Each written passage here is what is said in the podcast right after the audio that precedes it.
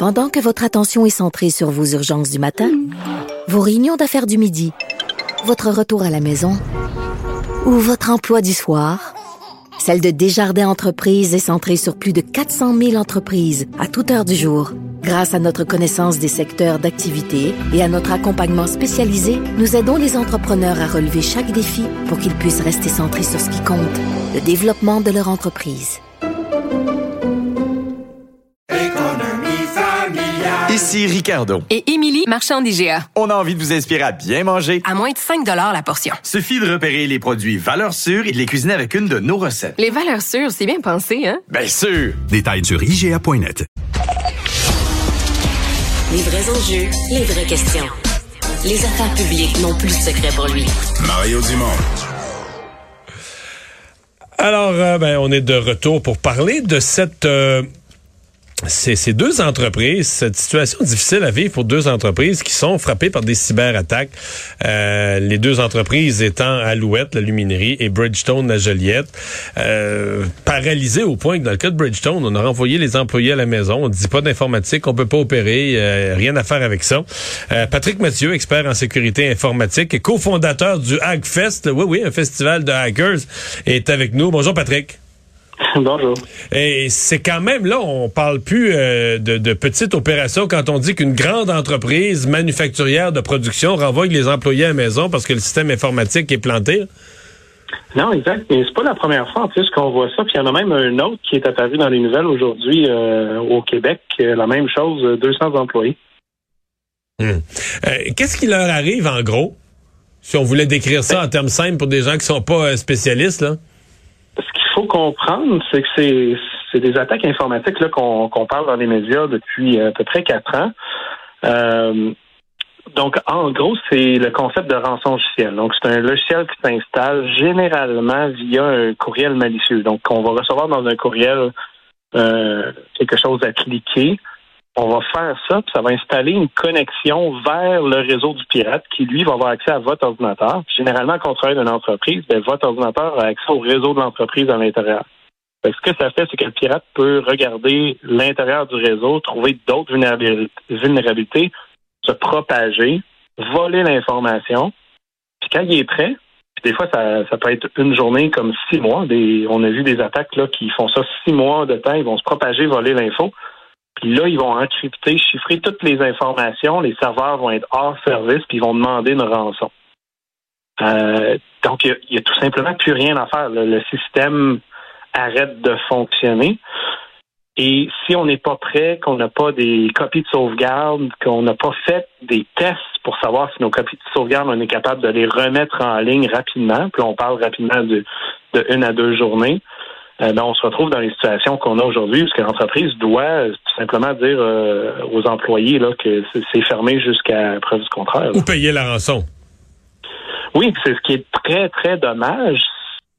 Malheureusement, dans les médias, généralement, on va voir une ou deux entreprises qui se font avoir comme ça. Euh, mais il y en a peut-être une centaine en arrière qui font la même chose puis qu'on ne le sait pas parce que la majorité paye les rançons. Et mais c'est pas parce que vous payez les rançons que nécessairement le pirate va vous redonner vos informations. là. Des fois, il vous vole tout simplement. là.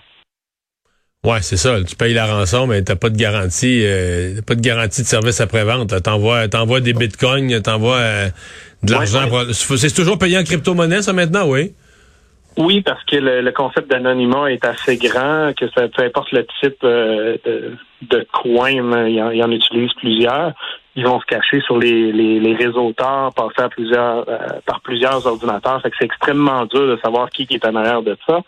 Euh, ça, ça nécessite là, beaucoup de recherche pour euh, corriger les problèmes, retracer tout ça. Puis en plus, ce qui est in- intéressant, voire un peu drôle dans tout ça, c'est que ces groupes de criminels organisés-là euh, disent pas que c'est des victimes, mais ce sont leurs clients. fait que leurs clients, ils les piratent, ils leur disent les problèmes, puis ils leur volent l'argent. En voulant dire, on vous a trouvé une faille, euh, voici ce que ça vous coûte. Pour le réparer, oui, exactement. Que c'est vraiment de l'extorsion finalement. Bon, euh, d'ailleurs là-dessus, euh, Patrick, ça fait quand même plusieurs années qu'on entend parler des rançongiciels. Il y a eu des histoires terribles d'hôpitaux euh, où il y a eu des problèmes. Donc c'était beaucoup d'alarmes pour dire aux entreprises, ben préparez-vous. C'est une menace qui est très réelle, qui, qui, se multiplie. Est-ce que ça te surprend de voir des grosses, juste on parle pas d'un dépanneur du coin, c'est des entreprises quand même importantes qui avaient peut-être pas ce qu'il fallait pour se protéger ou même en se protégeant, on n'est jamais complètement à l'abri? Ben, c'est sûr qu'on n'est jamais à 100% euh, mais on peut rendre la vie extrêmement difficile, aux, attaquants pour les détecter puis les bloquer. Je veux dire, ça, c'est totalement possible.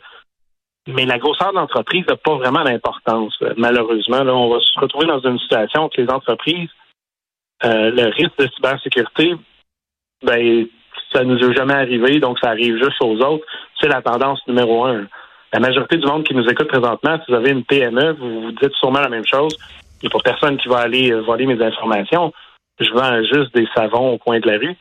Ben, eux, ça n'a pas d'importance. Si vous avez de l'argent, ils vont aller vous chercher, peu importe la raison en arrière. Puis les grandes entreprises, même s'ils ont beaucoup d'argent, ils vont penser la même chose. Ils investiront pas dans ça, ils planifieront pas comme faut. Euh, ils vont y aller peut-être. Puis, ce qui est dommage, c'est de l'autre côté, ils ont plein d'assurances sur plein de choses. Puis ça, c'est le même concept. La sécurité informatique, c'est un concept d'assurance.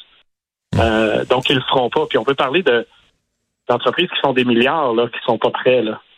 Est-ce qu'on peut faire le lien, parce qu'il y en a qui l'ont fait tout de suite, est-ce qu'on peut faire le lien avec la, la Russie? Euh, ou est-ce que c'est un hasard que ça arrive en même temps, puis ça n'a pas rapport, puis il y en a tout le temps des, des cyberattaques?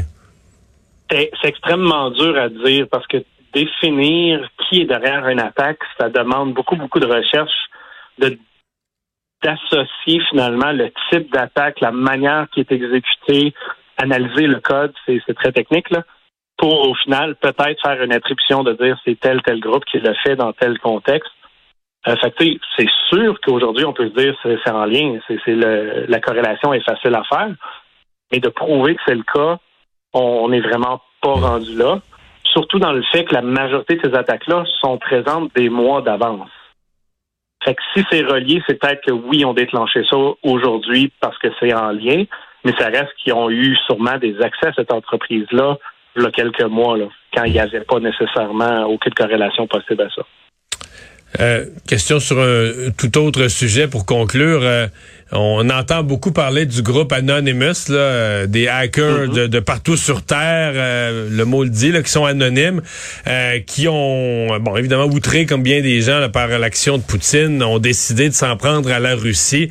On a vu plein d'affaires, semble-t-il, que dans des, des, stations de recharge de véhicules électriques hier matin, ça chargeait plus, ça chargeait plus, puis c'était écrit sur le petit, sur le petit écran là, pour t'expliquer ce qui se passe. C'était écrit Poutine est une tête de nœud. Là est-ce que est-ce qu'Anonymous a un vrai pouvoir? Est-ce qu'Anonymous peut rendre, si tous les hackers du monde l'associés à Anonymous se mettent sur le cas de la Russie, est-ce qu'ils peuvent rendre la vie difficile à, à, la Russie? Oui, dans une certaine mesure. Puis aussi, Anonymous, évidemment, c'est n'importe qui. Fait les gouvernements de d'autres pays qui font des attaques peuvent aussi se faire passer pour Anonymous sans déranger d'une certaine manière euh, l'attribution au pays pour pas déclencher des, des, problèmes internationaux. Fait il y a certaines attaques qui sont assez avancées. Là, j'ai vu récemment des attaques qui ont arrêté des euh, un, chemin de fer, euh, d'autres. Euh, ben, il y a eu le gaz que vous venez de dire. on ne sait pas si c'est confirmé encore, mais la banque de la Russie aurait été piratée au complet. mais là, encore une fois, c'est est-ce que c'est de, la vraie information, de la désinformation, on le sait pas. Sait pas Mais ça reste que même si c'est de la désinformation, ça, joue contre eux dans, un, dans une certaine mesure. Fait que oui, le concept de, ça reste un concept de crowdfunding, c'est comme plein de monde qui participe à une même chose, peut avoir un impact, là, ça c'est certain. Euh, puis ce qui est intéressant là-dessus, c'est que beaucoup de monde dans ce domaine-là vont avoir un intérêt à le faire. Mais là, présentement, si vous êtes au Canada puis vous voulez attaquer la Russie, euh, le nombre de lois que vous euh, contournez, là, peut-être pas une très bonne idée de faire ça. Mais ça reste que c'est ça qu'on voit qui arrive. Parce qu'attaquer, OK, un, jeune, un jeune hacker de 20 ans, très habile, qui attaquerait la Russie à partir du Canada, commet un crime, commet des crimes. plusieurs crimes, des crimes locaux, des crimes fédéraux, des crimes internationaux. Euh, La liste est longue. En plus de pouvoir peut-être mettre en danger le Canada, si la Russie dit vous nous avez attaqué, on va on va faire des euh, une rétaliation. Je veux dire le, le risque est énorme. Là. Il faut, faut vraiment vraiment savoir qu'est-ce qu'on fait dans, dans ce concept-là.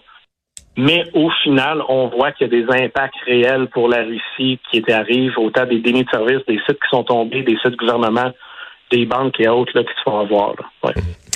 Patrick Mathieu, merci. Au revoir. Aucun problème, bonne journée.